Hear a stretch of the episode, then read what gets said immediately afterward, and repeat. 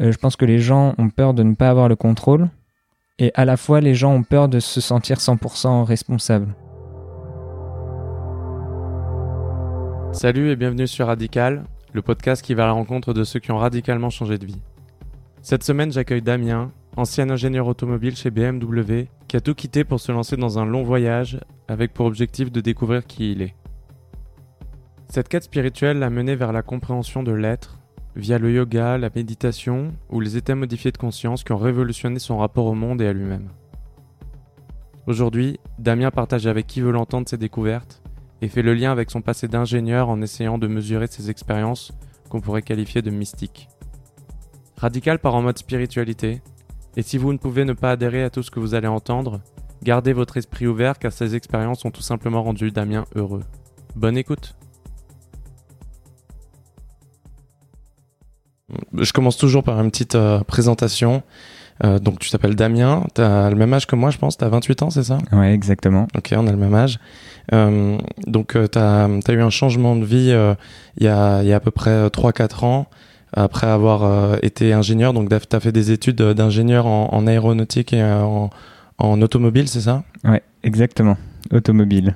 Et c'était c'était quoi un petit peu le, le contenu de ces études pour qu'on se rende compte?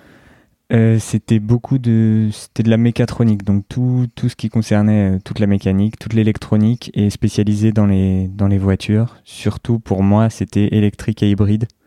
Mais euh, j'ai étudié tout ce qui est moteur combustion tous les sujets liés à l'automobile et à son fonctionnement. Ok. Et, et derrière tu as enchaîné avec un boulot qui s'inscrivait complètement dans ses études chez en Allemagne chez BMW c'est ça? Ouais, c'est ça. J'ai fait mes études d'ingénieur, j'ai même euh, appuyé mes études par un master spécialisé dans les véhicules électriques et hybrides et je suis parti en Allemagne pour euh, mon stage de fin d'études dans un premier temps et ça m'a bien plu alors je suis resté j'ai appris l'allemand pour pouvoir euh, travailler comme ingénieur là-bas. Et toutes ces études et ton métier qui en a découlé derrière, c'est, ça découlait de, aussi d'une, passion d'enfance ou d'un intérêt qui est, qui était fort ou on t'a mis dedans? Comment ça, comment ça, s'est passé?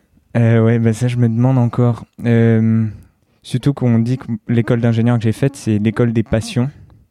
Et je me demande si c'était vraiment une passion pour moi. Euh, ça m'a bien plu. L'automobile, en fait, je pense que c'est un système tellement complexe, il se passe tellement de trucs dans une bagnole que je pouvais comprendre après presque tous les systèmes euh, techniques et technologiques. Du coup, je pense que c'est ça qui m'a attiré. Et c'est. Hum, ça t'a attiré euh, récemment, euh, euh, avant de commencer les études, ou dès que tu étais gamin, tu t'as intéressé à ce genre de choses, de, de problèmes techniques, etc. pas du tout. Non, quand j'étais gamin, je crois que j'ai.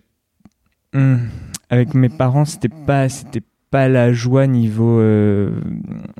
Enfin, financièrement, quoi. Et du coup, euh, je me souviens, j'avais 10 ans, quelque chose comme ça, et j'ai posé la question à mon grand-père, qu'est-ce que je peux faire comme boulot pour euh, pas avoir de problème, pas du tout avoir devoir me soucier de l'argent? Et il m'a répondu, euh, ingénieur ou médecin, c'est bien. et j'étais hyper curieux à ce moment-là, plus des machines que du corps humain, à ce moment-là. Euh, et, du coup, je me suis dit, ok, ingénieur, je vais faire ingénieur. Et puis, euh, j'ai mis cette idée dans ma tête et je suis allé jusqu'au bout. Et euh, quand tu es arrivé chez BMW en Allemagne, c'était quoi un petit peu ta mission, les sujets sur lesquels tu, tu bossais? Je bossais sur le système de, de, chaleur dans les véhicules électriques et hybrides, du coup, où c'est un, c'est pas évident à gérer avec la batterie qui est hyper susceptible à toutes les augmentations de température. Et du coup, je gérais la, les tests pour un, logiciel. Et pour qu'on se rende bien compte, parce qu'aujourd'hui, euh, niveau euh, électrique et hybride, je pense que BMW est une des marques, euh, on va dire, anciennes qui est le plus en pointe sur ces sujets-là. Mais à l'époque, quand tu travaillais sur ces sujets, ils avaient déjà sorti des véhicules grand public en, en, en 100% électrique, etc. C'était que du prototypage. En fait, à la base, c'était même pas seulement BMW, c'était euh, BPCE, donc euh, BMW, Peugeot, Citroën Electrification. Et ah, ils sont rejoints sur ces sujets pour, pour avancer et rejoindre Tesla, par exemple? Ouais, on n'entendait pas du tout parler de Tesla à l'époque. hein. Pas du tout, du tout.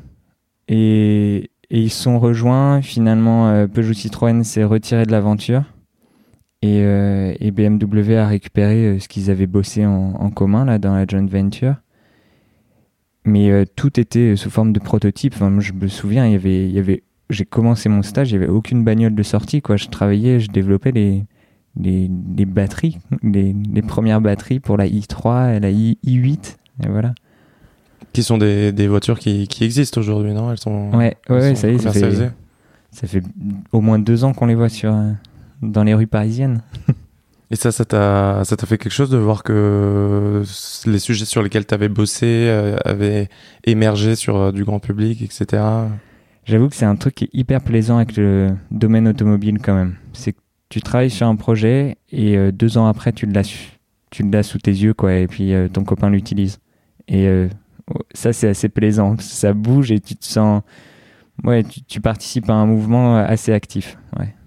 Ok. Et, globalement, du coup, euh, ton expérience euh, chez BMW a duré combien de temps à peu près? Est-ce que, est-ce que ça te plaisait tout simplement? Et qu'est-ce, qui s'est passé? Parce que si t'es là aujourd'hui, c'est que il y a eu un couac à un moment. Ouais, un bon quoi. J'ai bossé presque trois ans en Allemagne, avec mon stage euh, compris, un stage de six mois. Et euh, déjà en école, je me posais pas mal de questions sur euh, ce que je faisais là. Est-ce que ça me convenait bien tout ça? Parce que en effet, j'étais pas franchement passionné par les bagnoles. Et il y a eu un gros couac quand j'ai fait un voyage en Bolivie et que j'ai vu le désert de sel et on m'a dit bah voilà ça c'est la plus grosse réserve de lithium du monde et ça va être bientôt exploité et complètement détruit par euh, l'industrie automobile qui a besoin de quantité de lithium pour ses batteries euh, absolument gigantesques et ça m'a dégoûté en fait de participer à, à ça parce que je trouvais le paysage devant moi tellement fantastique et, et magnifique que je me suis dit que je voulais pas être un acteur euh, de destruction de ce paysage quoi. Cette prise de conscience a été suivie des, des faits rapidement ou comment, comment en fait t'as fait ce voyage T'es retourné travailler chez, chez BMW Qu'est-ce qui s'est passé? T'as tout de suite essayé d'organiser ta transition ou quel était le, le plan à peu près à ce moment-là? Ouais, même avant le voyage, mais bon, surtout après, je parlais de démission, déjà. Et, euh, et j'ai eu des grandes conversations avec des copains et à me dire, mais euh, enfin, j'ai pas envie de faire ça, ça a aucun sens pour moi. Travailler pour les bagnoles, ouais, c'est utile pour l'humanité, mais c'est pas, c'est pas mon rôle, quoi. Je me sens pas légitime là-dedans, j'arrive pas à m'épanouir. Enfin, je faisais n'importe quoi de ma vie à ce moment-là et je pense qu'il y avait une raison à ça. Je sortais beaucoup, beaucoup, beaucoup et, et ça, ça avait plus de sens, quoi. Je me faisais du mal et j'arrivais plus à m'épanouir.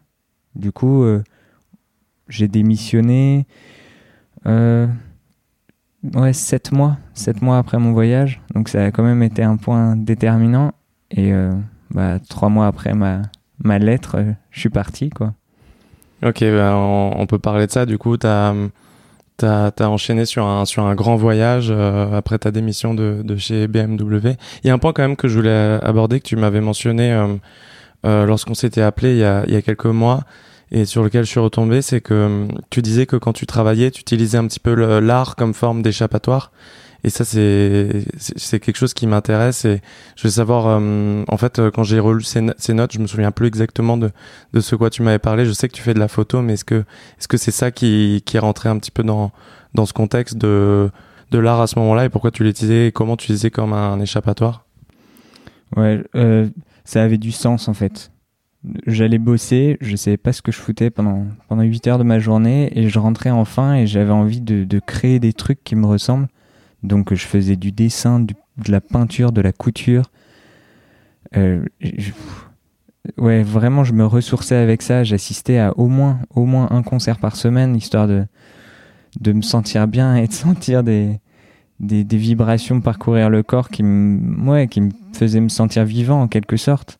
Parce que j'ai l'impression de bosser comme un zombie pendant ouais, 40 heures dans la semaine. Et l'art, ça a été euh, ouais, une manière de m'exprimer et de, et de profiter aussi. C'était, euh, je pouvais m'extasier devant quelque chose, quoi, et ça me faisait du bien de ressentir ça.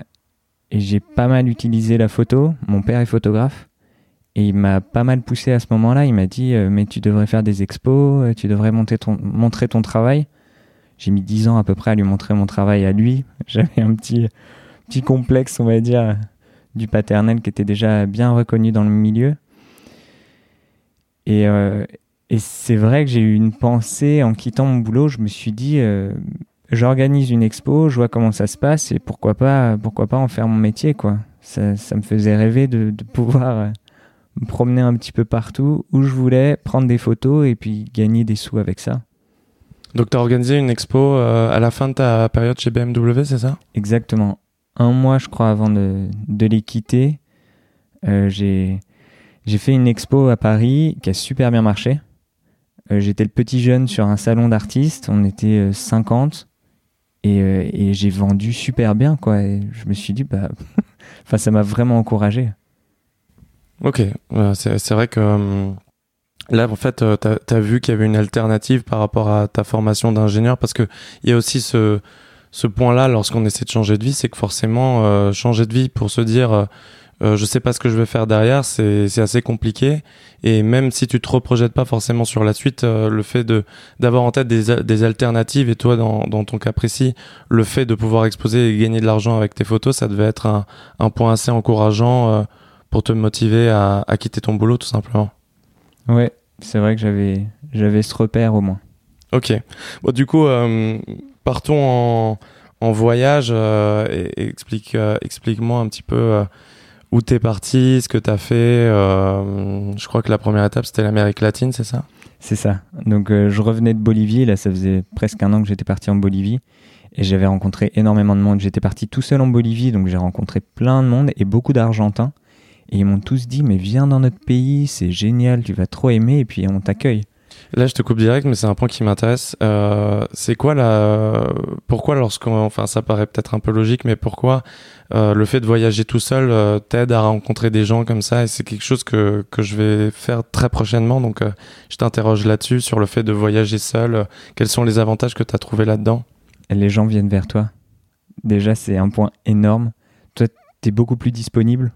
Tu parles avec toi-même toute la journée en quelque sorte. Du coup quand, tu- tu vois quelqu'un mais t'as envie de lui raconter des choses, le contact il, se fait automatiquement. Alors que si tu voyages avec d'autres personnes, c'est génial aussi. hein, c'est un, mode de voyage complètement différent. Tu peux partager avec des gens proches de toi et c'est hyper fort aussi. Mais le fait d'être seul, les gens t'approchent et puis toi tu vas vers eux de manière spontanée et hyper naturelle. Les, gens que tu avais rencontrés, du coup, hum, le principe, c'était d'aller les, retrouver. Quand ils t'ont dit de, de revenir, en fait, il y avait un projet derrière ou pourquoi ils t'ont dit de, de revenir euh, en Bolivie? Euh, ils m'ont parlé de la Bolivie pour les paysages, pour les gens, pour la culture.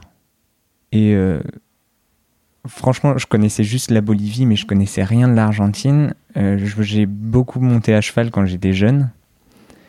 Et je me suis dit que, que ça me faisait rêver une petite vie de gaucho pendant un moment. et je suis parti un peu, euh, enfin vraiment euh, comme ça, quoi. J'avais un billet à aller, c'est tout. Et j'avais une copine qui était sur place qui pouvait m'accueillir. Donc c'était très facile, en fait, j'avais toutes les conditions. Euh, J'ai acheté mon billet bien à l'avance et puis je suis simplement parti. Sans but précis, en fait. C'était simplement euh, un intérêt presque à l'instinct, on pourrait dire. euh. C'est ça, mais l'objectif, il avait, c'était retrouver du sens. Parce que je me suis bien rendu compte dans ma vie que j'étais, euh, je suis quelqu'un d'hyper influençable. Et je suis très influencé par ma famille et mes amis. Et je suis parti du coup en, je suis parti dans un premier temps en République tchèque pendant mes études.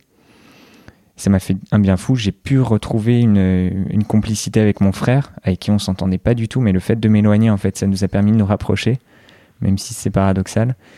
Et en Allemagne, c'était pareil, sauf que, en fait, l'Allemagne, c'est trop proche de la France, quoi. Et je rentrais très, voire trop souvent. Et, euh, et j'arrivais pas du tout à me sentir moi-même, à savoir ce que je voulais au fond de moi. Et c'était ça le plus dur. Et en me disant, ok, je pars à l'autre bout du monde, je pars en Argentine, ça y est, je vais, prendre le temps de me retrouver et savoir vraiment ce que je veux au fond de moi. C'était ça, je pense, la motivation première. C'était euh, une nécessité pour moi.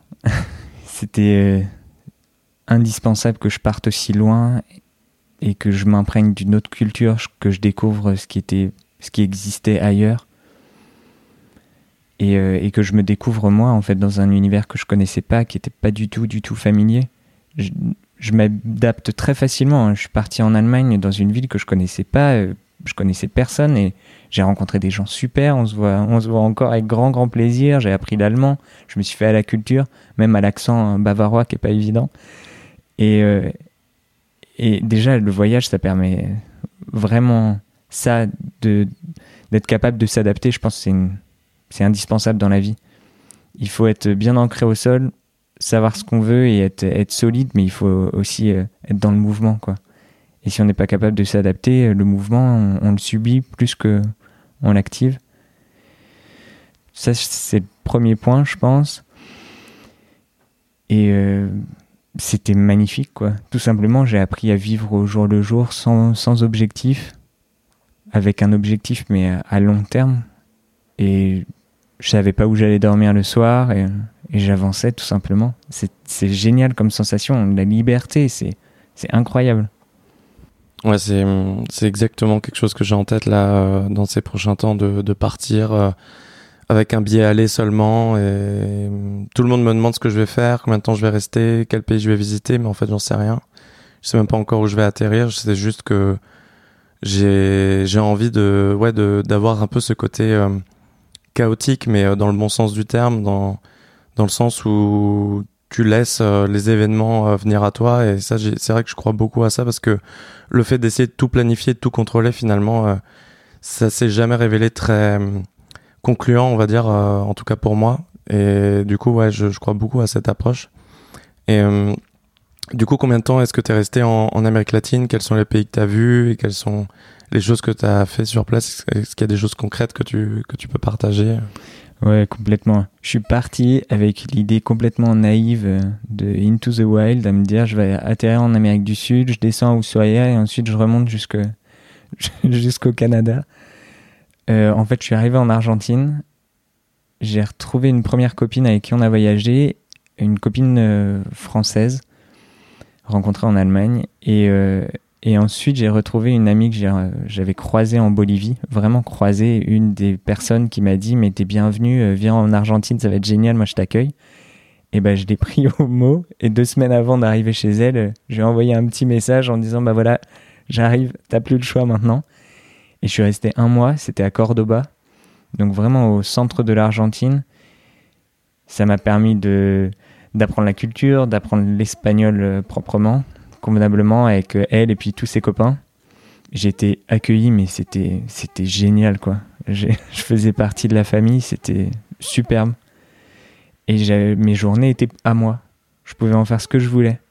Et à ce moment-là, je pensais à la photographie. Donc j'avais lancé un. Je voulais participer à un concours de la, de la SCAM. Le thème que j'avais soulevé, ça devait être l'éveil du regard ou quelque chose comme ça parce que je suis toujours fasciné par ce que je ressens mais ce que je ne vois pas. Et je trouvais que la, photographie, c'était un super moyen de, d'exprimer ça. Donc mes photos, elles sont toujours un peu abstraites. C'est des formes, des couleurs et puis des jeux d'ombre.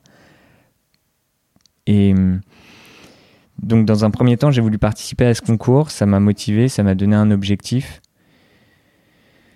C'était super. Le concours a rien donné du tout pour moi, mais euh, le fait de travailler dessus, ça m'a permis de prendre conscience de beaucoup de choses qui m'attirent et qui ont du sens pour moi dans la vie. Par exemple, tu des... arrives à le formuler avec des mots? Ouais, ouais, je pense que c'est, euh, c'était la première approche pour moi avec euh, ce qu'on pourrait appeler le monde invisible. Donc tout un monde subtil en fait, qu'on perçoit mais qui est très difficile à expliquer et, qui a une, influence énorme sur nous et nous avons une influence énorme sur lui. Donc, euh. Et ça, c'est hum, un sentiment que, que tu avais déjà et qui, hum, que sur le, qui t'intéressait ou que tu avais réussi à manifester? Tu avais déjà lu des choses là-dessus ou, ou c'est vraiment un ressenti que tu as essayé ensuite par la, via la photographie d'exprimer ou comment ça euh, comment ça a grandi en toi en fait ce, ce champ invisible, euh, ces énergies on pourrait dire qui t'entoure euh, Ça a commencé sans doute par mes parents. Mes parents ils sont formés au Reiki.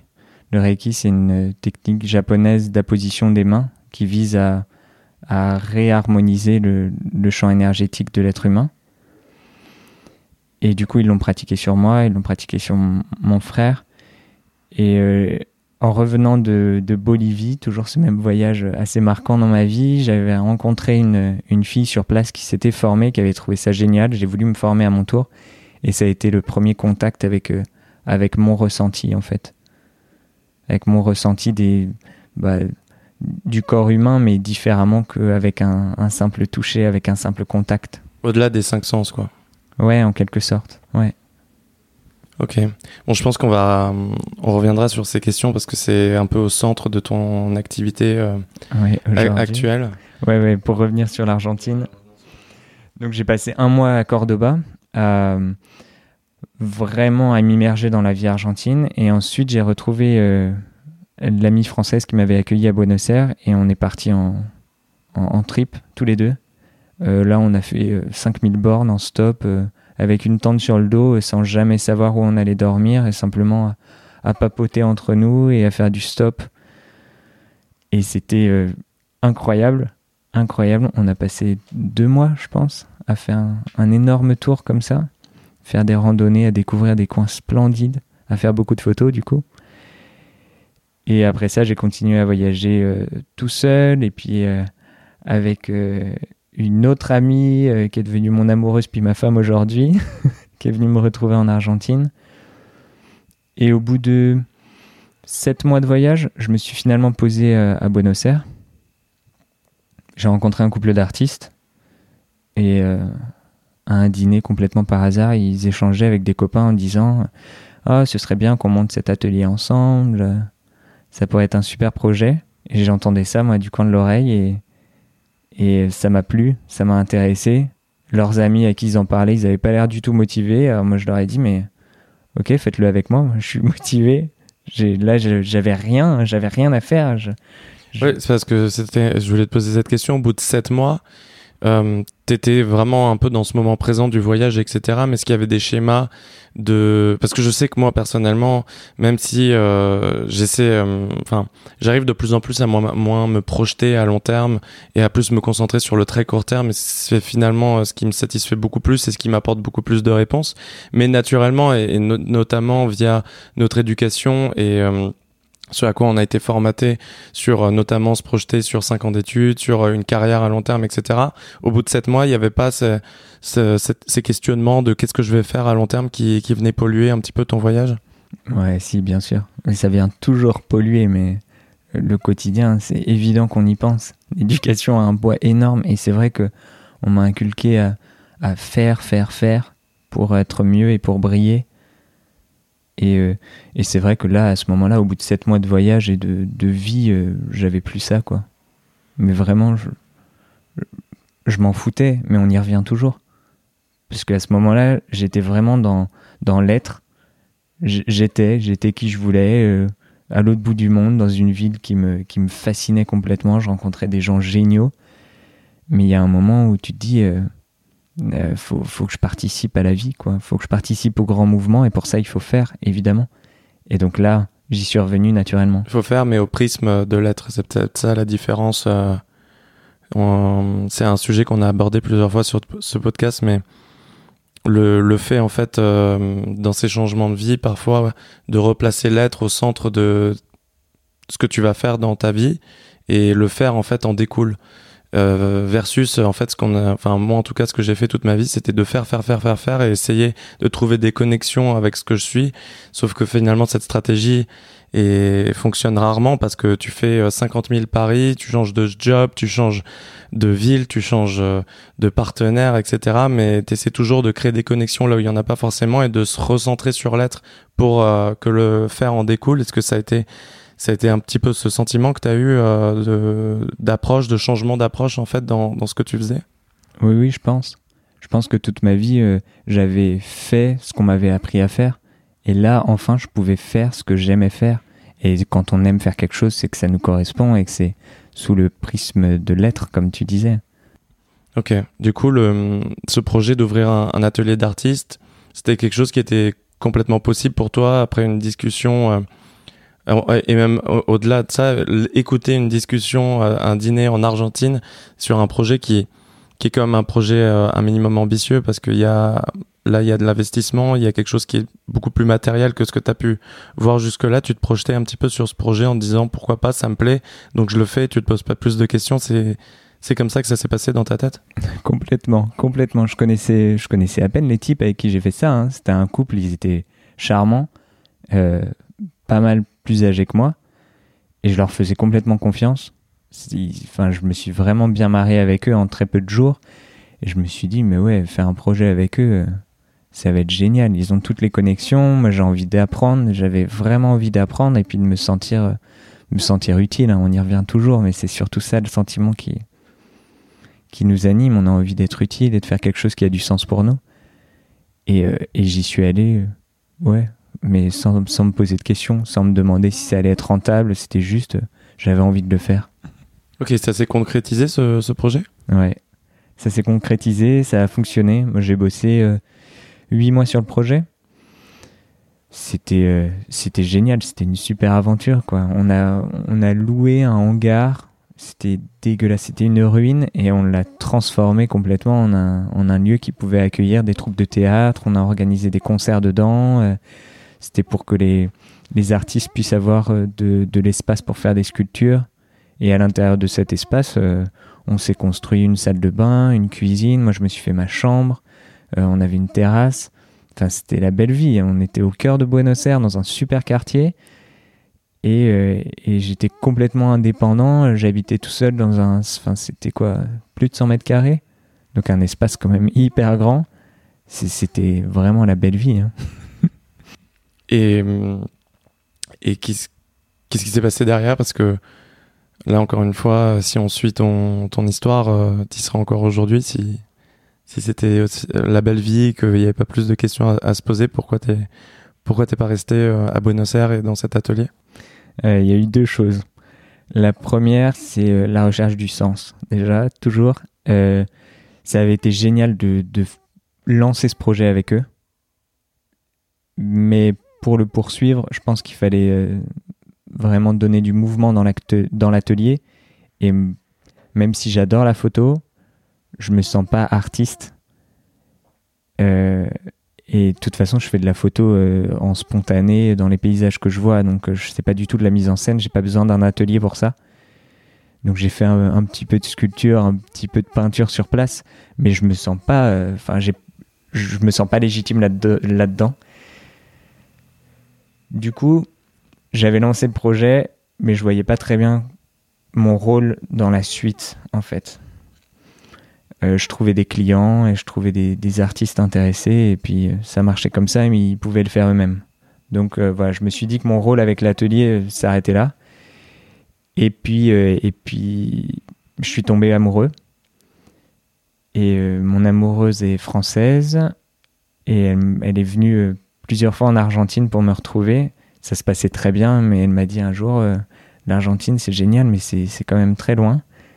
Et euh, moi, à ce moment-là, j'avais aussi envie de retrouver mes amis, ma famille, et puis sans doute de découvrir autre chose, parce qu'on était ensemble en Argentine quand on a décidé de partir ensemble en Inde, et c'est vrai que ça m'attirait, et je me disais, bah, bah voilà, j'ai eu mon aventure Argentine, c'était incroyable, mais maintenant, je pars pour une autre aventure. Ça a duré un an et demi, l'Argentine? Ouais, exactement. Ouais, c'est assez long quand même.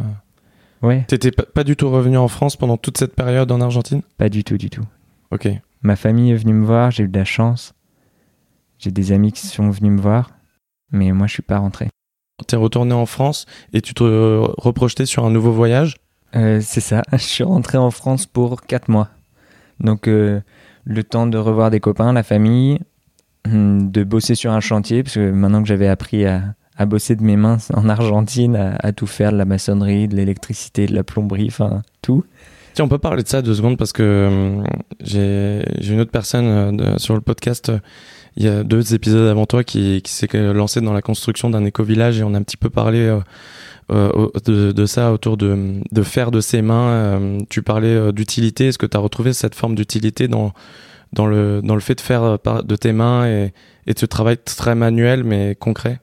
Ouais, ouais, ouais, vraiment. Je pense que, je pense que l'humain, il en a besoin.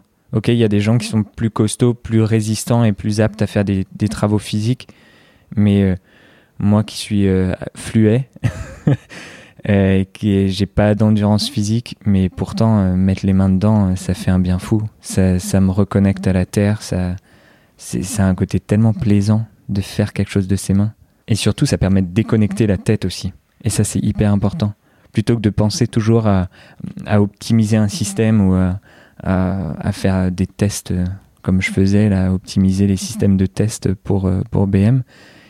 Et ben là, tu fais un truc de tes mains et puis tu, planes un peu. Et juste laisser l'esprit au repos, laisser les pensées au repos, c'est fantastique comme sensation. Ok. Donc euh, retour en France, le temps de faire un petit checkpoint, euh, de voir ta famille, euh, tes amis. Et tout de suite, tu t'es reprojeté sur un nouveau voyage. Tu ne te voyais pas rester en France. En fait, tu n'avais pas de projet ou de raison de, de rester en France. Tu étais encore un petit peu dans cette exploration de d'autres pays, d'autres cultures. C'est ça que, que tu cherchais aussi dans le voyage? Ouais, tout à fait. Me confronter à, à plus de, de, de, ce que comporte la vie, quoi. J'avais envie de voir davantage. Et on est, on est reparti. Donc, quatre mois après mon retour, on est parti pour l'Asie. Que j'avais envie de, vraiment, j'avais envie de découvrir l'Inde. On m'en avait beaucoup parlé.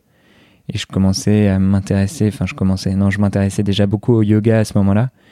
Et je me suis dit que une formation en Inde, ce serait toujours euh, un bénéfice euh, personnel conséquent. Tu avais envie d'aller un petit peu au cœur euh, de toutes ces pratiques orientales le lien avec la, spiritualité aussi, c'est ça que tu, tu voulais voir en Inde? Oui, ouais, ouais, en Inde et en Asie. Je commençais à lire pas mal de bouquins et, et tous ramenaient à l'Inde ou à la Chine. J'avais envie de découvrir ça, même si je suis pas allé en Chine. Autour du, du taoïsme, euh, du bouddhisme, de l'hindouisme Exactement. Ouais. Ça me passionnait. Ouais, ouais, non, mais moi aussi, c'est là où je vais partir en fait euh, dans deux mois je vais partir en Inde, euh, donc euh, même raisonnement quoi, aller un petit peu au cœur de de tous ces sujets qui m'intéressent aussi beaucoup. Et du coup, euh, ben ça m'intéresse d'autant plus. Qu'est-ce que tu as trouvé Qu'est-ce que donc là c'était différent. T'es pas parti tout seul, t'es parti avec ton ta petite amie, c'est ça? Ouais. Et quel était le programme? On avait quelques pays qu'on avait planifiés, donc voilà, on avait quelques billets d'avion aussi, donc là, c'était pas autant de liberté qu'en Argentine. Mais euh, découvrir des paysages et puis euh, se confronter à une nouvelle culture. J'étais d'accord pour. Euh, Valentine aime bien que ce soit assez organisé. Elle, se sent confortable dans la planification, ce que je peux comprendre. Mais je lui avais mis un stop pour l'Inde où je voulais qu'on prenne le temps de voir ce qui allait arriver et ça s'est super bien passé comme ça. Donc on est passé par euh, le Laos, le Cambodge, la Birmanie, le Sri Lanka. Et ensuite on est allé en Inde. Et à chaque fois on restait quand même un temps conséquent parce qu'on est parti début septembre en Asie et on est arrivé début décembre en Inde. Donc voilà, trois mois pour quatre pays, euh, c'était pas mal. Et l'Inde, alors, est-ce que est-ce que c'était en phase avec tes lectures euh, Parce que forcément, j'imagine que tu t'es forgé une image de ce que tu allais trouver sur place. J'ai l'impression que c'est quand même euh, aussi le, le pays des contradictions et, des extrêmes. Donc, euh, quel est un peu le ressenti que tu as eu par rapport à ce pays, par rapport à la culture sur place? Ouais, je crois que c'est au-delà des lectures que j'ai pu avoir. C'est incroyable. En fait, au début, j'ai pas compris j'ai pas compris ce qui m'arrivait parce que il y a tout en Inde. Il y a vraiment tous les extrêmes. C'est c'est assez magique. Et c'est une fois qu'on a compris ça, qu'on l'a vécu, qu'on l'a digéré, que j'ai compris mes lectures en fait. Où euh, parlait beaucoup de spiritualité, mais la spiritualité, quand on n'est pas euh, confronté à elle dans la vie de tous les jours, ça, ça n'a pas vraiment de sens en fait. Et là, voir cette extrême pauvreté, cette extrême richesse et ces gens qui viennent de, tous les milieux, qui se mélangent sans jamais se mélanger, il y a un ordre parfait, chacun respecte la vie qu'il doit avoir. C'est tellement complexe à, expliquer l'Inde. C'est vraiment c'est un, un, bazar organisé. Ouais si on peut prendre un exemple, euh, c'est un exemple que, que j'ai vu dans, dans la vidéo que tu m'avais partagée de Catherine Henri Plessier, qui parle, euh, qui dit que par exemple, quand tu rencontres une, une personne extrêmement pauvre en Inde. Et quand on parle de personnes extrêmement pauvres, c'est des personnes qui ont vraiment des vies très très difficiles, euh, qui n'étaient pas forcément euh, sur le la haine ou le rejet de, de ce qu'ils étaient. Ils, ils, expliquaient souvent tout simplement la phrase qui ressortait en tout cas de ce qu'elle disait, c'était euh, I have bad karma. Donc en gros, qu'ils étaient euh, finalement euh, euh, qu'ils étaient rentrés dans ce monde par le bas parce que ils avaient fait des choses qui n'étaient pas forcément à la hauteur dans, dans une vie d'avant et, et, en fait il y a toute cette histoire de, de réincarnation et, euh, et c'est ça un petit peu euh, c'est un exemple qu'on pourrait donner sur le fait de, de de ces extrêmes mais de chacun reste à sa place etc ouais. Ouais ouais. Mais c'est vrai que ça donne du sens bah par exemple oui à la réincarnation où on voit ces injustices de vie où il y en a qui Putain, c'est pas drôle hein. Ils, naissent ils naissent dans les dans les cendres de, de, d'humains brûlés sur le Gange, je pense à Varanasi, où euh, c'est leur métier. Ils naissent et c'est leur rôle pour toute leur vie. Ils devront jeter les cendres des morts dans le Gange et nettoyer les, les cadavres brûlés. Et quand tu y penses, tu te dis, mais c'est. Ça, c'est quelque chose que tu as vu? C'est quelque chose que j'ai vu, ouais.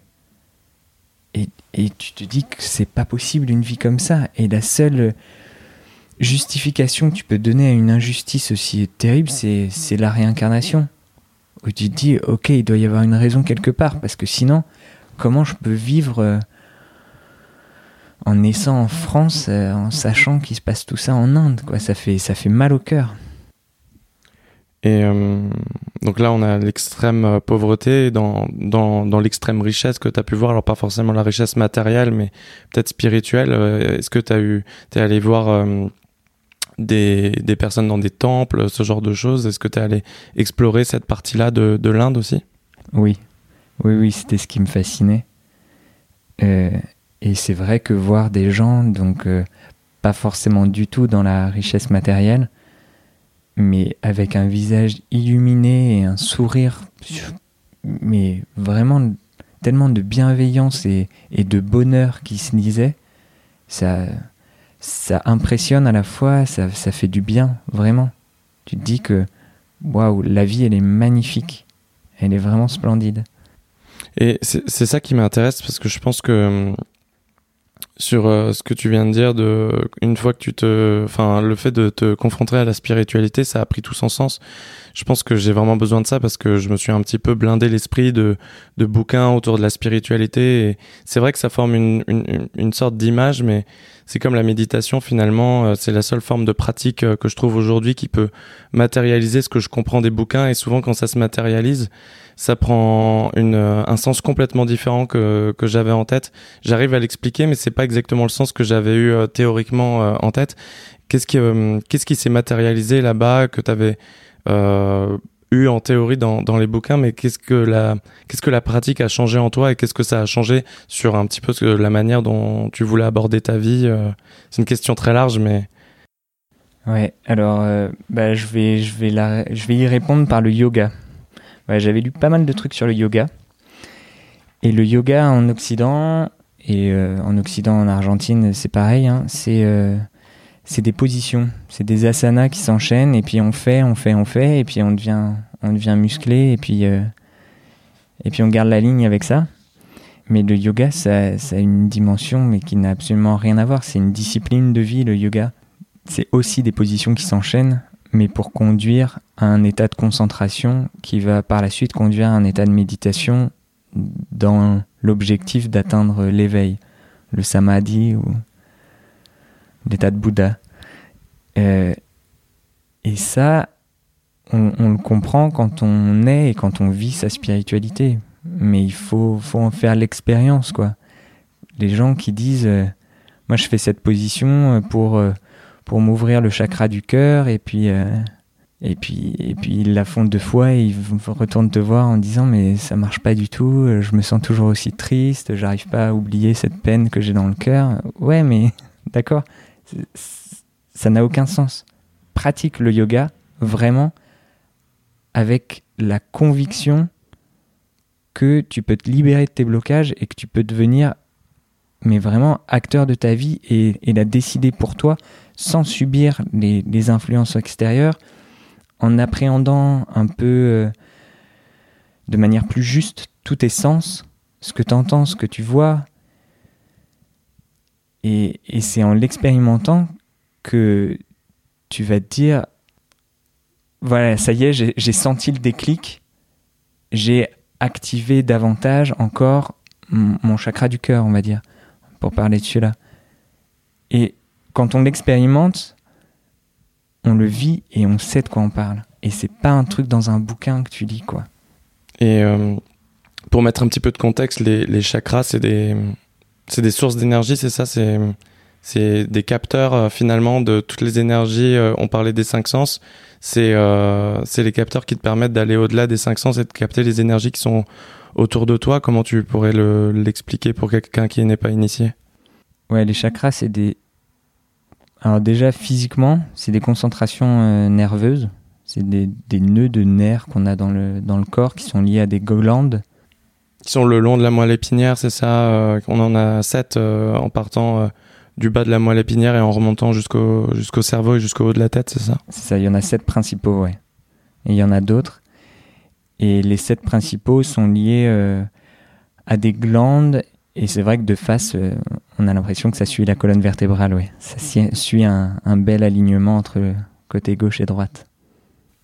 Et du coup, quel est leur euh, rôle? Enfin, je sais pas si on peut parler de rôle, mais euh, quand tu parles du chakra du cœur et de d'ouvrir tes l'expression populaire c'est ouvrir tes chakras qu'est-ce que ça veut dire? Est-ce que est-ce que quel est le sens derrière ça et comment toi tu le manifestes euh, personnellement?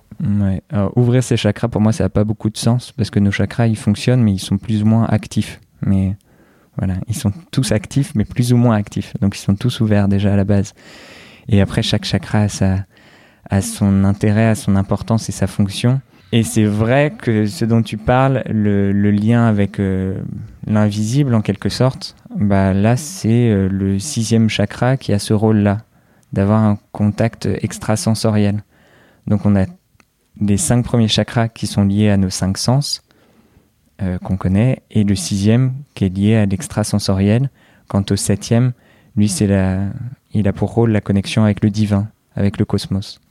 Comment tu as fait l'expérience de ça en Inde? Tu as tout simplement beaucoup pratiqué le yoga? Tu as une expérience qui transcende le, la, conscience du réel tel qu'on l'a ou? Ben, quel est... Parce que j'ai l'impression qu'il y a eu une sorte de déclic euh, pendant ton voyage en Inde, en fait, un changement de, de rapport à la théorie que tu avais eu avant et dans la pratique. Et du coup, comment, au-delà de du fait d'évoluer dans, dans, un pays qui est très spirituel, etc. Est-ce que as, as eu, tu t'es formé à certaines euh, pratiques ou est-ce que tu as, suivi euh, des, des, des, camps de, de, de, pratiques de yoga ou comment tu as pu en fait faire l'expérience de ça? Ouais, Alors le yoga, euh, je, je, pense que déjà ça a, ça a pour objectif de mieux vivre, mais de mieux vivre sur Terre, donc dans la vie de tous les jours.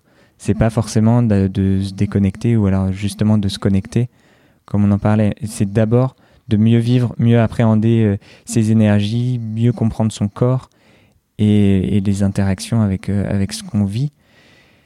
Et après ça, ouais, il y a des expériences euh, hyper fortes qui sont marquantes que j'ai vécues notamment en, Argentine devant des paysages splendides. Tu te retrouves devant le paysage et puis là, ton esprit s'arrête et tu es juste waouh et tu trouves ça splendide et en fait, tu as cette sensation d'unité, d'appartenir à ce que tu vois.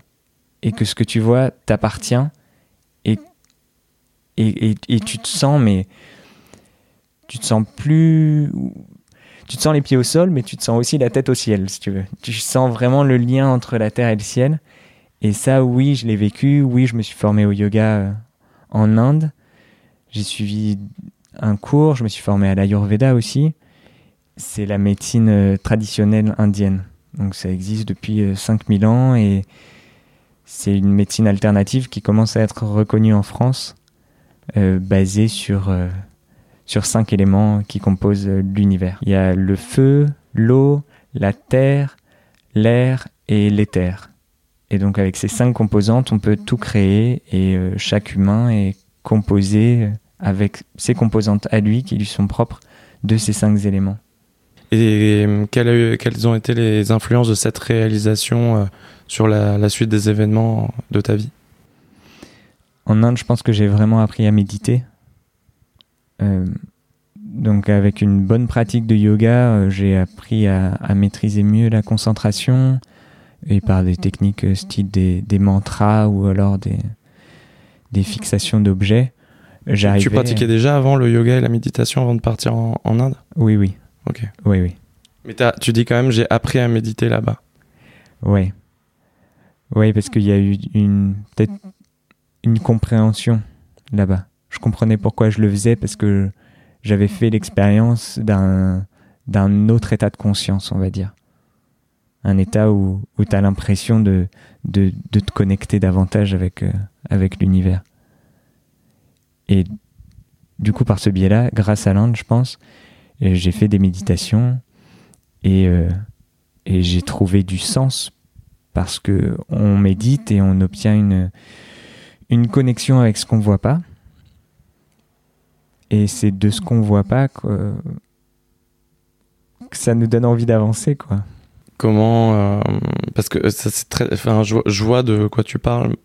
Parce que j'ai une petite pratique de, de méditation. Euh, sur ces, sur ces dix derniers mois et je pense que encore euh, je pense que ma, ma, représentation de ce que tu dis est assez loin de, de la réalité et peut-être que ce voyage en Inde m'aidera à, à, mieux comprendre.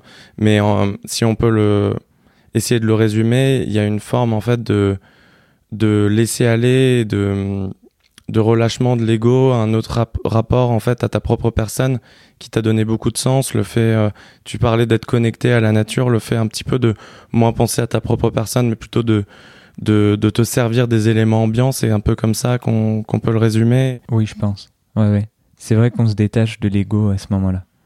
C'est plus euh, comment les autres me perçoivent, mais c'est moi comment je me perçois avant tout.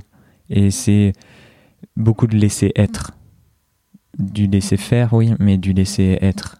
Et, et tu t'acceptes. Parce que je me souviens que tu m'avais dit aussi la dernière fois que le déclic, tu l'as eu lorsque tu t'étais dit euh, qu'il fallait que tu laisses euh, le cerveau faire ce qu'il veut. Tu m'avais dit ça. Ouais, c'est l'étape, euh, l'étape qui vient dans la méditation. Ouais, c'est vrai que ça marche bien. On commence par se concentrer sur un point. On fait cet exercice pendant, pendant on va dire, 10 minutes pour mettre des chiffres ou sur la respiration. Voilà, on va se concentrer sur la respiration.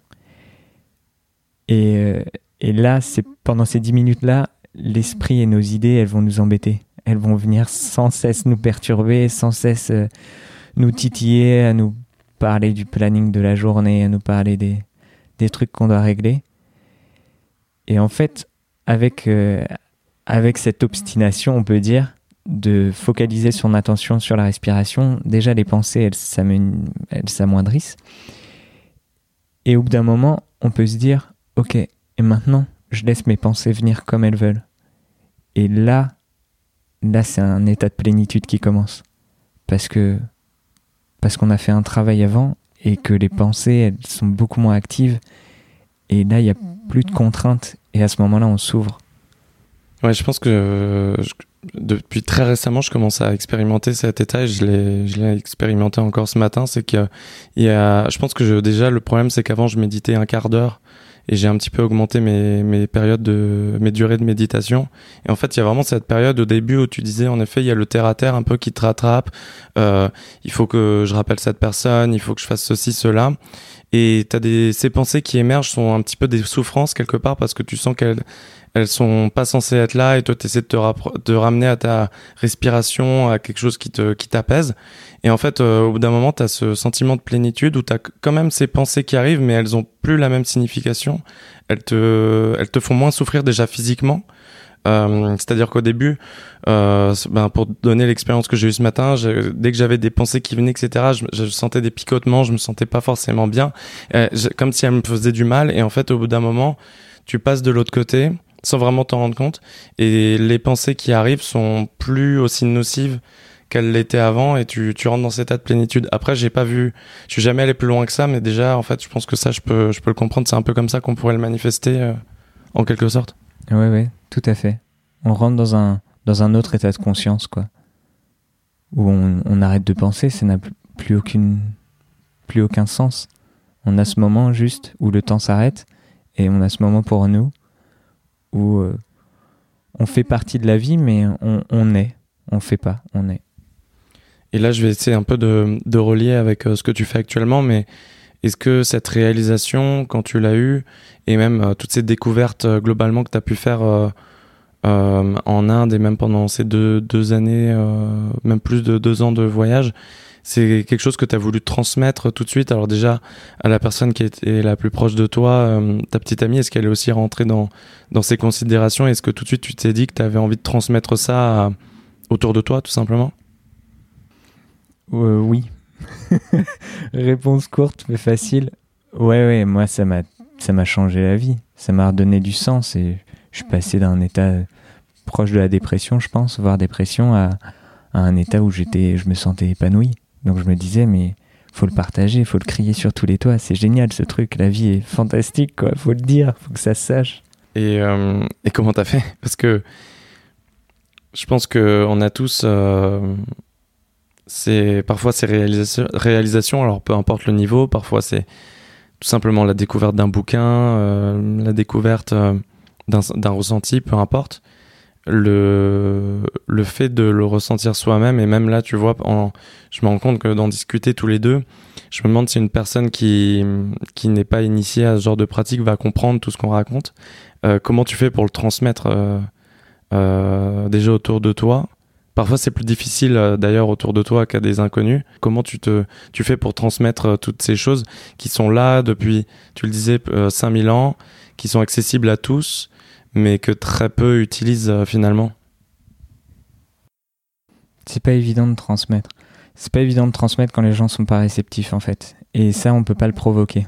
Donc généralement, je me tais et juste, je, je suis comme je suis et j'essaie de rayonner un maximum de, de bonheur et d'apaisement autour de moi. Et ça fait son chemin. Et les gens me disent, euh, c'est bizarre de dire ça, mais c'est que ça leur fait plaisir et qu'ils recherchent ma présence parce qu'ils ils peuvent se sentir euh, bien et beaucoup plus tranquilles en fait. Et à ce moment-là, il y a, y a, une ouverture, la porte est ouverte et euh, souvent je, je, la prends et, et je commence à, à, donner moi mes expériences. Et mais ça, j'ai l'impression que c'est une euh, réalisation encore plus récente parce que tu disais j'avais envie de le crier sur tous les toits. Est-ce que tu as commencé par ça? Est-ce que tu as commencé par le crier sur tous les toits à, vouloir absolument que tout ton entourage et les personnes qui te sont chères euh, rentrent dans, dans ces considérations et dans ces pratiques Comment comment t'as fait au début?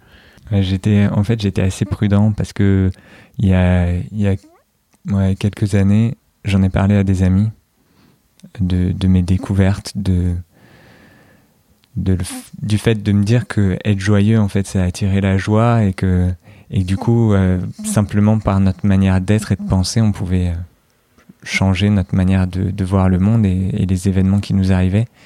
Et ça, j'ai essayé de le partager de manière complètement excitée à, des copains. Et j'ai été très mal accueilli. Et, ça a été vraiment, vraiment dur. Enfin, j'ai eu l'impression de perdre des gens autour de moi euh, par mon enthousiasme. Et du coup, je dis que j'avais envie de le crier sur tous les toits, mais j'ai pas pu le faire parce que j'étais retenu par cette pensée que j'avais eu une mauvaise expérience que, que des amis n'avaient pas été réceptifs en fait. Je l'ai partagé dès qu'on m'ouvrait un peu la porte. Mais euh, j'aimerais un petit peu euh, parler de ça aussi sur le, le côté euh, réception sociale de toutes ces toutes ces réalisations qui sont pas forcément naturelles euh, pour quelqu'un qui, qui n'est pas initié. Je pense que plein de gens qui vont nous écouter discuter euh, vont nous traiter euh, d'illuminés ou peu importe. Finalement, on s'en fout. Ma question, c'est un peu, est-ce que, bah, tu disais, tu as, un petit peu souffert de ça. Est-ce que tu t'es senti seul en, en revenant en Europe et en ayant eu ces réalisations? Est-ce que est-ce qu'il y a eu un sentiment de décalage dont, dont tu as souffert ou peut-être que dont tu souffres encore aujourd'hui? Euh, c'était terrible, mais vraiment. j'en rigole aujourd'hui, mais j'en ai pleuré sur le moment. Euh, je l'ai vécu en, en, Argentine, ce sentiment de plénitude, et puis euh, par ma pratique du yoga et de la méditation à ce moment-là. Et je suis rentré à Paris pour voir mes copains. Je suis allé à une soirée où tous ne parlaient que d'immobilier, de, salaire. Je, suis parti, j'ai pleuré, mais j'étais très très malheureux du décalage. quoi. J'arrivais plus du tout à partager. Et, euh, et, on se pose des questions. Ouais, ouais, ouais, on, on m'a traité de, de, de, dingo probablement. Ouais. Mais ouais, je l'assume complètement, mais ça a mis du temps. Je pense que j'ai eu besoin de partir en Inde pour pouvoir l'assumer et me dire que mais si ça me convenait, ben, tant mieux quoi. Ce qui est difficile, c'est d'être un peu en, en, marge de la société. Enfin, c'est même pas possible. Hein. Je, je, le souhaite à personne parce qu'on n'avance pas. Mais, mais on sent parfois en marge, oui, bien sûr. Une autre, euh, une autre question que j'ai par rapport à ça, euh, je pense que je suis un petit peu dans, dans cette phase, donc c'est une question qui est assez personnelle, c'est est-ce qu'il n'y a pas aussi une forme de désenchantement euh, de la société occidentale, de tout ce qu'on a connu depuis notre plus temps d'enfance, une, forme de réalisation qu'on est dans un jeu et que finalement si tu comprends, euh, si tu prends cette vue d'ensemble du jeu, ben ça perd un petit peu de sa saveur d'y participer. Est-ce que tu as eu ça aussi à un moment de, ouais, de forme de désenchantement, de sortie d'un mirage Est-ce que tu as eu ça un petit peu comme, comme ressenti de, de te demander à quoi bon vivre dans cet environnement quoi? Ouais, bien sûr. Ça, je l'ai vécu en Allemagne quand je bossais chez BMW. Je regardais autour de moi et tout le monde me parlait d'acheter une voiture plus grosse et puis un appartement avec euh, une télé plus grande. Et, moi, je comprenais pas du tout. Et je me disais, mais oui, c'est quoi ce, ce jeu? C'est quoi cette mascarade dans laquelle on vit, quoi? Est-ce qu'on vit pour posséder des trucs euh, inutiles? Parce que moi, j'avais pas de bagnole. Hein. J'étais ingénieur en automobile, j'avais pas de bagnole, j'avais pas de télé non plus. Enfin, ça me paraissait complètement décalé. Et il y avait plus de poésie, il y avait plus de magie. Et ça, je l'ai retrouvé grâce à, la nature, je pense, d'abord. C'est pour ça que ça m'a fait du bien l'Argentine. Avec des grands espaces comme ça, je l'ai retrouvé intensément le contact avec la nature. Et en revenant ici, comment t'arrives à allier les deux? Parce que là, en fait, tu m'expliques ton décalage euh, par rapport à, la, à tous tes environnements euh, en ville, etc. Donc là, on est en train de faire cette interview à Paris. Euh, bon, c'est pas là où tu vis, mais euh, comment tu as réussi un peu à allier les deux, cet environnement qui est moins propice à toutes ces pratiques spirituelles, on va dire, et, la vie occidentale capitaliste qui, suit son cours, quoi?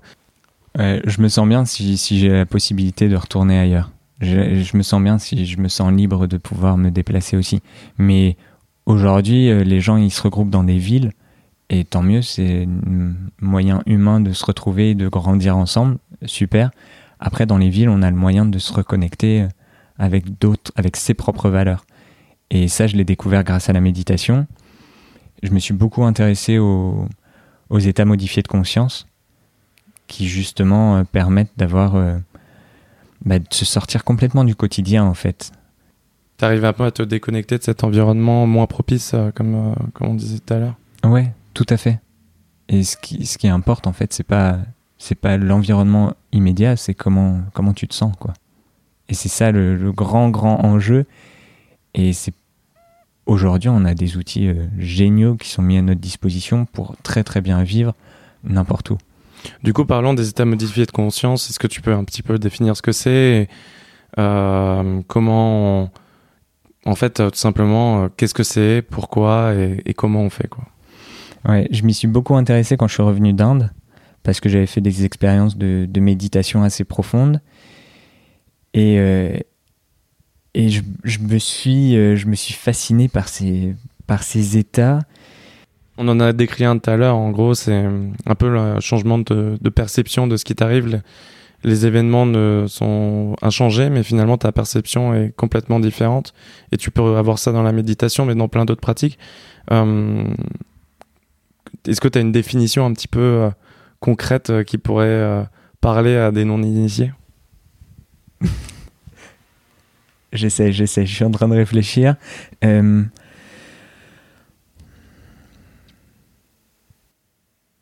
Peut-être si on parle des rêves, je trouve que c'est un exemple qui parle assez. Euh, globalement, on a notre euh, conscience. Euh, je vais essayer, tu me corriges. Globalement, de ce que j'en ai compris, c'est que notre cerveau fonctionne à, à un certain rythme d'onde qui sont en fait les ondes qui correspondent à notre conscience naturelle. Et par exemple, quand on rentre dans, dans un sommeil, ces ondes vont se modifier, elles vont se ralentir, euh, s'amplifier. Et là, on rentre dans des états euh, de conscience différents. Et quand on parle de sommeil, on, il y a le, les phases de sommeil euh, euh, profondes, le sommeil paradoxal. Et tout ça sont des états de modifié de conscience, mais dont on n'a pas du tout conscience parce qu'on est en train de dormir et on peut pas vraiment s'en rendre compte directement, mais via d'autres pratiques, notamment la méditation. Après, ça peut être les, les ondes, la technique des ondes de Monroe, ça peut être les psychédéliques ou, ou d'autres outils en fait qui te permettent d'atteindre ces, ces états modifiés de conscience, sauf que là, tu peux les manifester de manière consciente. Est-ce que... Ouais, ouais. Ouais, c'est bien comme explication. Ok. Ouais, ouais. ouais, scientifiquement, en tout cas, euh, en discutant avec des neuroscientifiques, c'est comme ça qu'il explique. C'est une, une différence de l'activité cérébrale.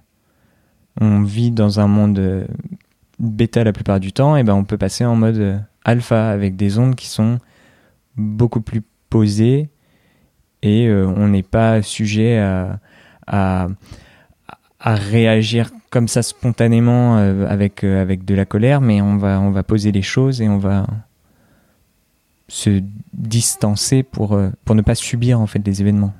C'est beaucoup ça, oui. Donc c'est ce qui vraiment te permet en fait de, de prendre du recul par rapport à ton environnement, être moins agressé par quelqu'un qui te bouscule dans la rue, par en fait tous les stress que tu retrouves dans, dans une grande ville euh, parce que c'est vrai que se sentir apaisé devant un paysage magnifique ou, ou globalement à la nature euh, ben c'est beaucoup plus facile mais lorsqu'on est en ville c'est quelque chose qui qui qui devient beaucoup plus qui demande un effort euh, ces états modifiés de conscience sont, sont cet outil, qui te permet de prendre du recul par rapport à tout ça et à être moins sujet à, à toutes ces, tous ces stress ambiants c'est ça? Ouais, exactement. C'est un truc qui demande un effort par rapport à notre société actuelle, mais en fait, c'est un truc qui demande zéro effort quand on le pratique vraiment, quoi. Et comment tu le pratiques justement? Quels sont les différents outils? Donc, j'en ai parlé, il y, a, y a, les ondes Monroe, il y a, y a certains psychédéliques, alors notamment des initiations via le chamanisme, euh, donc plutôt en, en, Amérique latine, c'est là qu'ils ont beaucoup cette euh, culture, donc notamment autour de, de l'ayahuasca ou du San Pedro, qui sont des plantes euh, naturelles, qui peuvent faire des expériences en fait d'état modifié de conscience. Donc moi, ma vision un petit peu de ça, c'est que ces expériences psychédéliques sont un petit peu des preuves, t'amènent dans des états bien définis. Et assez loin de ta conscience naturelle, on va dire. Et du coup, c'est un petit peu une preuve qu'il y a un au-delà euh, euh, énorme dont tu te rends pas compte quand tu es dans ton état normal. Euh, mais pour moi, c'est pas un état qui est soutenable. En fait, c'est difficile d'être tout le temps high, on va dire. mais toi, comment tu as fait ces, ces, expériences? Comment tu le maintiens? Quels sont un peu les outils que tu as expérimentés autour de ça? Alors en, revenant d'Inde, donc j'avais expérimenté la méditation que je pratiquais de manière assez intense seul. Et euh, je me suis beaucoup intéressé aux autres états modifiés de conscience. Et donc pour ça, j'ai voulu me rapprocher de neuroscientifiques. Ça me fascinait en fait tous ces appareils de biofeedback qui te disaient bah, ton activité cérébrale, elle, euh, elle fonctionne à telle fréquence. quoi. Donc là, tu un peu retourné dans tes origines d'ingénieur. quoi. Complètement, complètement. Pour ensuite partir ailleurs et y revenir ensuite. Mais, euh, Et du coup, je me suis mis en contact avec des neuroscientifiques notamment avec l'université de Lyon où ils sont hyper avancés. Il y a Antoine Lutz qui fait des recherches euh, absolument géniales et j'ai rencontré des, des, docteurs qui bossent avec lui et on a beaucoup échangé sur, euh, tous ces états et tous les moyens de, de les mesurer. Et, et, ça me fascinait et avec la méditation, j'arrivais à un certain point, mais je me demandais, euh, et si je continue, jusqu'où je peux arriver. C'est toujours plus facile d'arriver à un but quand, quand on, quand on l'a aperçu, quoi. Et donc à ce moment-là, je me suis intéressé au chamanisme. Et, euh, et j'ai vu en effet qu'il existait des plantes naturelles qui te permettaient de te plonger dans un état modifié de conscience hyper intense, quoi. Une sorte de, catapulte. Pouf, tu médites pas, mais tu vas quand même, quoi. Et ça m'a, ça m'a intéressé parce que ces états avaient l'air mais très très profonds et du coup, je suis parti, en... je suis retourné en Amérique du Sud, au Brésil, pour euh, suivre une initiation euh, au chamanisme avec un groupe de yoga. Ouais, donc on était 15 euh, personnes, 15 Français, au Brésil, pour suivre une initiation avec une chamane magnifique.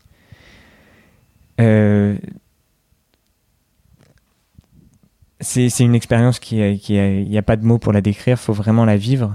Mais ça se passe comment concrètement euh Concrètement, une cérémonie à la ayahuasca, par exemple, c'est euh, la nuit, on se retrouve autour, euh, autour d'un feu, sous un tipi ou alors en pleine nature. on chante, on se parle, on fume du tabac, et euh, doucement, par les chants, par de la danse parfois, on se détend, on s'apprivoise en quelque sorte, et tranquillement, avec une, le chaman qui guide la cérémonie et qui a un contact euh, pas permanent mais facilité avec, euh, avec l'au-delà, avec le monde invisible, il demande aux entités quel est le bon moment pour, pour nous permettre, nous, non initiés, d'entrer en, contact avec eux et avec, eux, avec cet invisible. Et à ce moment-là, il y a distribution de l'ayahuasca. Et, euh, et, les effets sont très différents pour, euh, pour chaque individu. C'est quoi? C'est un liquide euh, que tu bois? C'est sous quelle forme? C'est ça, c'est un liquide. C'est une mixture en fait. on mixe une racine avec une feuille. Et en, en buvant ça, on a, on a des effets euh, très très forts en fait. C'est euh, c'est un, antidote qui fait réagir le corps. On vomit, souvent, on l'expulse, euh, et, en fait, on apprend à, à, lâcher prise complètement, à lâcher le contrôle. C'est la première leçon que j'ai retenue de l'ayahuasca, où tu reprends ta place dans la nature, où tu te dis, t'es qu'un humain. Tu n'es qu'un humain, et oui, c'est magnifique, et on peut faire plein de choses en tant qu'humain, et autant en profiter, mais, on n'est qu'un humain, et c'est minuscule par rapport à tout ce qui nous entoure, et par rapport à l'influence de notre environnement sur nous, quoi. Et du coup, on, on entre dans un univers où on a des informations sous une forme euh, presque télépathique et parfois visuelle, sous forme d'hallucination, où on a des informations, où on entre en contact avec l'au-delà, avec son inconscient en quelque sorte. Et, euh, une fois que tu as eu cette, euh, expérience, euh, c'est un petit peu ce qu'on disait, c'est que ça t'a amené en fait très très loin et du coup tu as eu une preuve un petit peu, enfin je sais pas si on peut parler de preuve, mais une expérience beaucoup plus facile à matérialiser que n'importe quel récit en fait de cette expérience qui forcément et se fera au prisme de de, de ce que tu de, de, ton filtre interne. Là as en fait eu euh, une révélation hyper évidente de tout ce que tu avais pu concevoir ou, ou lire ou entendre. Tu l'as eu euh, directement. Et euh, est-ce que ça ça derrière comment en fait tu fais pour pour maintenir cette réalisation? Parce que moi j'ai toujours euh, j'ai pas eu d'expérience à la ayahuasca, etc. Mais je me demande toujours comment euh, tu peux euh, faire le lien entre cette expérience très particulière et très loin et ta réalité de tous les jours et quand tu reviens dans ta conscience en fait finalement. Est-ce que tu te souviens de tout ce que tu as vu déjà? Est-ce que tu arrives à te remémorer les sentiments que tu as eus ou est-ce qu'une fois que tu reviens dans, dans, ta, dans ton corps et dans ta conscience, tout ça est un souvenir lointain, lointain? Comment tu l'abordes en fait euh, une fois que tu as eu cette expérience? Euh, Tu es hyper conscient de tout, de tout ce que tu as vécu. Tu, tu, tu l'as vécu, c'est une expérience quoi. Et c'est presque, si tu reviens dans ton corps et dans, ton, dans ta conscience euh, du quotidien, c'est presque comme si tu avais euh, fermé une porte en fait heureusement qu'on la ferme cette porte, on serait incapable d'interagir avec les gens si on était dans cet état en permanence. Hein. Ça deviendrait très très compliqué. On en est conscient, on sait qu'on l'a vécu, on en a fait l'expérience, et c'est notre réalité. Personne ne peut nous l'enlever. C'est notre réalité, c'est comme ça qu'on l'a vécu, et on sait que ça existe. C'était sous nos yeux. Voilà. Certains disent que c'est des hallucinations, mais c'est beaucoup plus concret que, la table qui est devant moi. Hein. C'est incroyable. On, on, doute pas du tout. Voilà, on en a fait l'expérience. Ok. Et euh, sur le fait d'essayer de, relier ça euh, à la science, euh, c'est un intérêt personnel, c'est aussi une manière pour toi de convaincre les gens autour de toi, parce que je me rends compte de plus en plus que dans tout ce qui est ma très très courte expérience de la spiritualité, les, les, les explications, les liens qu'on peut faire avec la science et notamment avec la physique quantique finalement m'intéressent très peu. Alors après, je suis pas du tout euh, j'ai beaucoup moins un background scientifique euh, et un, ingénieur que toi. Mais euh, pourquoi en fait essayer d'expliquer ça de manière concrète C'est pour pouvoir le, le, relier aux autres, avoir des ponts avec des personnes qui sont moins initiées. Pourquoi en fait toujours essayer de relier ça à la science occidentale? Parce que la science occidentale le nie et dit que c'est des conneries. Et pas, pas, pas tous là, tu parlais de, de l'université de Lyon, c'est pas des charlatans, c'est des personnes qui sont extrêmement diplômées. Ah oui, oui, oui, oui, bien sûr. Mais eux, ils vont pas être euh, fervents défenseurs de l'utilisation de l'ayahuasca. Hein. Et, euh, et, je ne recommande à personne l'utilisation de l'ayahuasca. Hein. Moi, j'ai lu énormément de choses. Je me suis formé à tout un tas de trucs avant de me, de me lancer dans l'aventure. Hein. C'est pas à prendre à la légère le rendre acceptable par la société, je pense que ça nous fera gagner beaucoup, beaucoup de choses dans la compréhension humaine et dans, dans une élévation des consciences, quoi. Dans une acceptation du rôle de la nature dans nos vies, dans la reprise que chacun ait sa place, en fait, et que l'humain, au lieu de, contrôler l'univers et la terre et de, et de penser qu'il est le maître de tout, et eh ben, qu'il se rende compte qu'il a son rôle, c'est un être extrêmement développé, extrêmement intelligent, mais il y a une intelligence qui nous dépasse. Voilà, et je pense qu'il faut, en être conscient pour pouvoir l'accepter. Et je dis pas de l'accepter comme, comme les Indiens acceptent leur vie de, de ramasser les cendres des morts. Hein. Ça me paraît impensable, mais accepter notre place, quoi.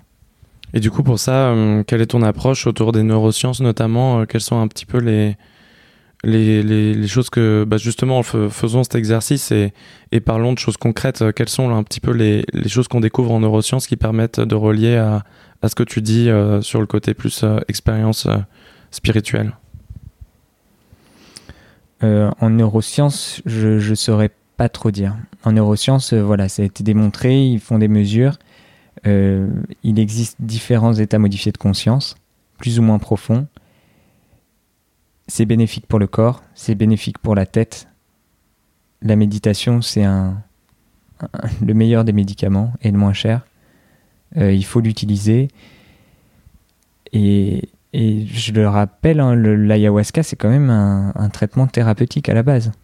Ça, ça aide à sortir des, des addicts de leurs drogues, des drogues les plus dures. On fait des, des cures avec de l'ayahuasca et je pense que ce contact avec tout un niveau spirituel énergétique, ça leur permet de se rendre compte de leur place et de, bah, de la bêtise de se ruiner le corps avec des drogues dures.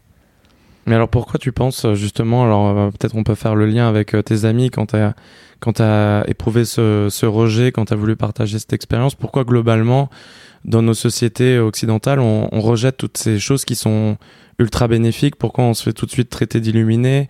Pourquoi pourquoi en fait ouais il y a ce rejet de masse sur euh, quelque chose qui est tout à fait euh, bénéfique pour les gens et il n'y a aucune euh, volonté d'agresser ou de dominer lorsqu'on parle de spiritualité et de, de tous ces outils qui sont magnifiques pour beaucoup de personnes. Mmh, Parce que à la fois, je pense que les gens ont peur de ne pas avoir le contrôle et à la fois les gens ont peur de se sentir 100% responsables.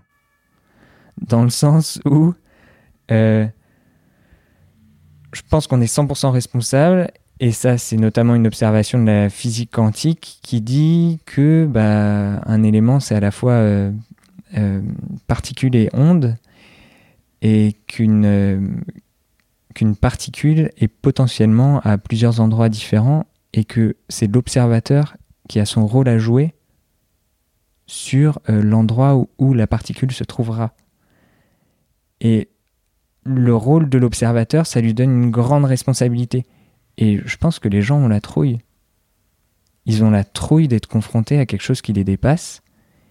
Et ils ont la trouille de se rendre compte que ils sont 100% responsables de leur vie.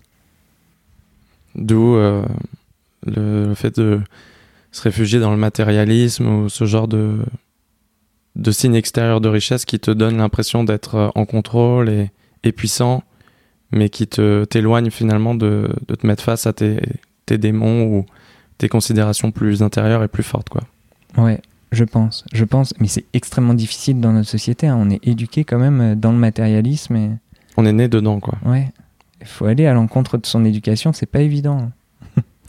ouais, je comprends. Et euh, aussi une autre question euh, sur le fait de, je pense que il y a aussi un problème euh, de où on mixe et on associe la spiritualité à des choses qui ne qui font peur, notamment la religion. là, je vais encore prendre mon, mon exemple personnel, mais moi j'ai j'ai eu un, rejet de la religion. Alors, je suis pas du tout né ni été éduqué dans une famille très pratiquante, mais quand même, euh, j'ai fait ma première communion, etc. Mais pas pour les bonnes raisons, notamment pour avoir une chanifie. Mais mais ça c'est notre histoire. Mais pourquoi Est-ce que la spiritualité est forcément reliée à, la religion et, euh, et quelle est la définition tout, tout, simplement de ce, de ce terme qui fait peur en fait, mais qui pour moi en fait n'est rien d'autre que que la pratique de tout ce qu'on vient de définir tout de, depuis le, le, début, quoi. Euh, après, tout dépend ce qu'on considère comme religion. Je sais pas si le bouddhisme, oui, le bouddhisme a des, a des textes, ouais. Euh, spiritualité, religion. Je dirais que la spiritualité, c'est la connaissance de soi, et que la religion a été utilisée, est utilisée pour, euh, pour que les gens euh,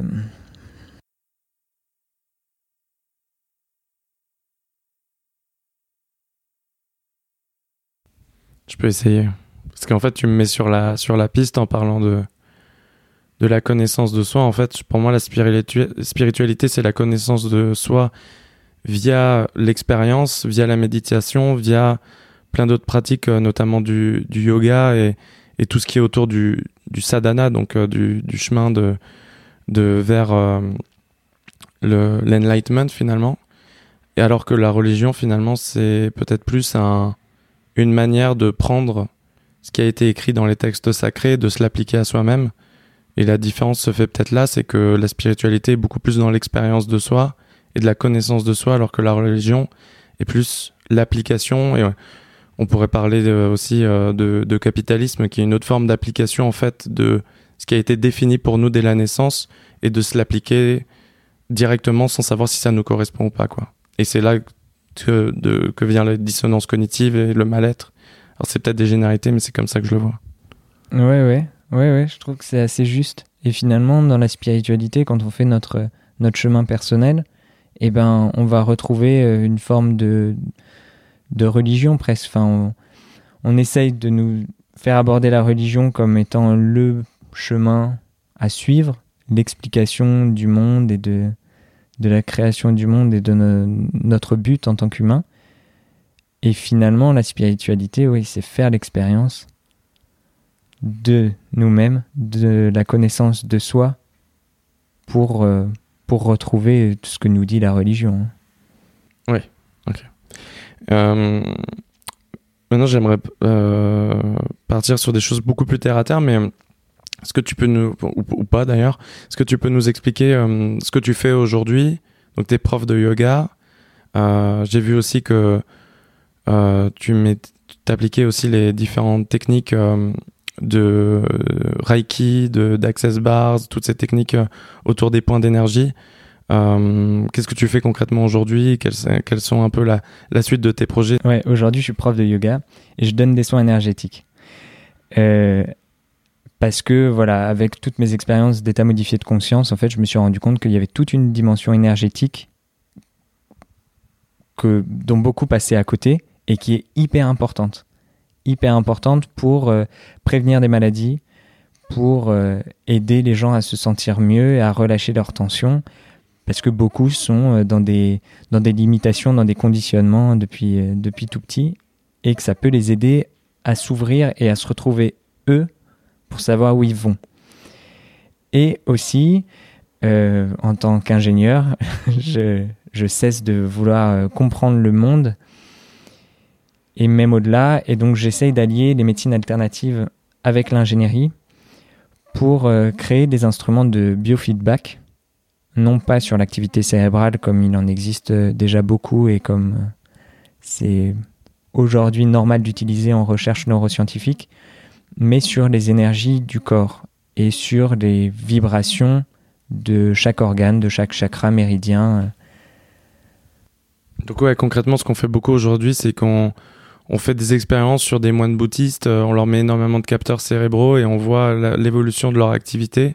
Et c'est là notamment qu'on parlait d'ondes et d'états modifiés de conscience. C'est là-dessus un petit peu qu'on a réussi à faire le lien entre la science occidentale et la spiritualité orientale. Et toi, tu te baserais plus sur les énergies et le corps, c'est ça?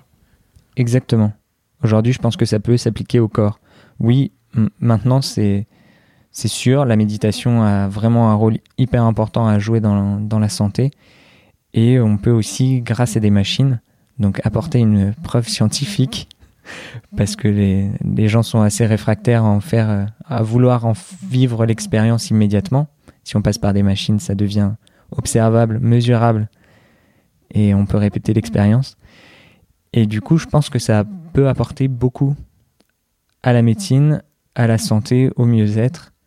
Et donc voilà, je me lance là-dedans aussi. Ok. Et comment ça se concrétise? Es en train de, tu veux créer une entreprise ou t'entourer de, de, spécialistes? Comment, comment ça, quel est un peu ton plan d'action autour de ça? Euh, Je me suis mis en contact avec des spécialistes. Euh, là, je, c'est drôle parce que je retourne un peu euh, sur mes traces allemandes. Je me sers de, de l'allemand que j'ai appris pour être en contact avec une entreprise. Je vais devenir le distributeur de leurs produits. Donc ce sont des appareils qui existent aujourd'hui dans le marché. Voilà, on trouve ça sous le nom très vulgaire de médecine quantique, mais ça a beaucoup de bienfaits. Donc je deviens distributeur de, cette marque allemande pour la France et, euh, je, vais, développer moi ce qui me, motive quoi, et mon élan. Quoi. J'ai envie d'aller au bout, moi c'est ça qui m'anime, comprendre le monde par l'énergétique et faire le lien avec l'ingénierie. Et, et dans cette volonté de, distribuer leurs produits en France, de convaincre un maximum de personnes des bienfaits de, de toutes ces découvertes. En fait, j'ai l'impression qu'il y a vraiment cette dimension parce qu'au final, il y a certaines personnes, et enfin, je suis pas du tout dans le jugement ou quoi que ce soit, il y a certaines personnes qui qui se disent ben qui restent en Inde ou dans des pays où ces considérations sont beaucoup plus acceptées et font leur vie là-bas et, ne reviennent jamais finalement et se disent qu'ils sont beaucoup mieux dans cet environnement. Toi, tu as quand même cette volonté d'évangélisation et d'éducation autour de ces découvertes. Tu veux pas rester dans ton coin en fait quelque part. Tu veux le communiquer à un maximum de personnes. Ouais, mais j'ai pas du tout euh, la volonté d'évangéliser qui que ce soit. J'ai pas du tout euh, envie de passer par un processus d'inquisition. Mais, euh, mais je suis sûr qu'en France, ça peut vraiment faire du bien. Et ça arrive en Europe, là, ça commence à, pas mal se développer. Et moi, j'ai, j'ai pas du tout la prétention de, prétention de vouloir convaincre qui que ce soit. Je sais que les gens qu'on a besoin, quand on entend parler, ils vont venir vers moi. Et je me fais aucun souci là-dessus euh, sans, sans faire trop d'efforts pour vouloir convaincre qui que ce soit.